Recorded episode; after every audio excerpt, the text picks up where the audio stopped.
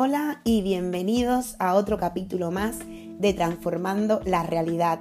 Soy Katia Simone, fundadora de Labs Cosmética Natural Africana. Una vez más te doy las gracias por escucharme y dedicarme tu valioso tiempo. Como cada domingo estamos tú y yo en nuestra cita, una cita para reflexionar, pensar y sacar conclusiones de la vida si escucharme te invita a ello. El pasado domingo quedó pendiente de subir mi podcast habitual. El motivo, muy simple, no me apetecía. Estaba motivada, pero no tenía fuerza de voluntad. No sé si lo sabes, pero te lo cuento. Estoy embarazada de 8 meses de una preciosa niña que se llamará África y ya nos encontramos en la recta final. Es una etapa preciosa, pero a la misma vez me encuentro súper exhausta. Si eres madre, ya lo sabes, y si no, que no te engañen. Hacer un bebé cansa muchísimo. A esto le sumamos que tengo un sinfín de citas en mi agenda que no debo ni puedo rechazar ahora mismo. Además, porque amo lo que hago y porque tengo un alto nivel de compromiso con mi trabajo.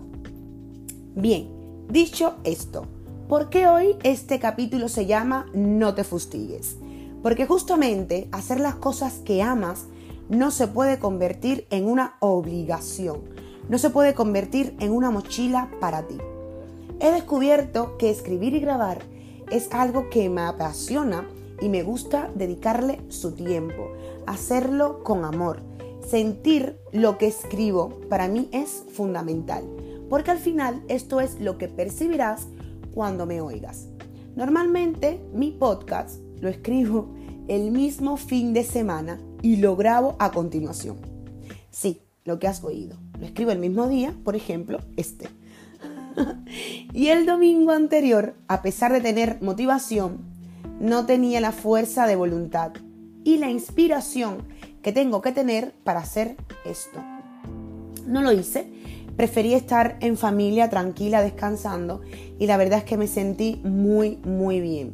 No me castigué, no me recriminé con pensamientos dañinos hacia mi persona porque no me lo merezco. ¿Por qué te cuento esto? Porque si eres un emprendedor, estás empezando un proyecto nuevo, o estás con mil frentes abiertos y resulta que un día cualquiera no puedes o no quieres hacer algo que tenías previsto hacer, por favor, no te fustigues. Vivimos en un mundo en donde se nos exige la inmediatez, la perfección absoluta, desde la perfección profesional hasta la personal. Y sinceramente, así no se puede vivir.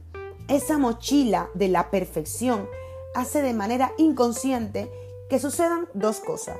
Una, que nunca te lances a hacer lo que quieres hacer a la espera de aquella perfección que no existe.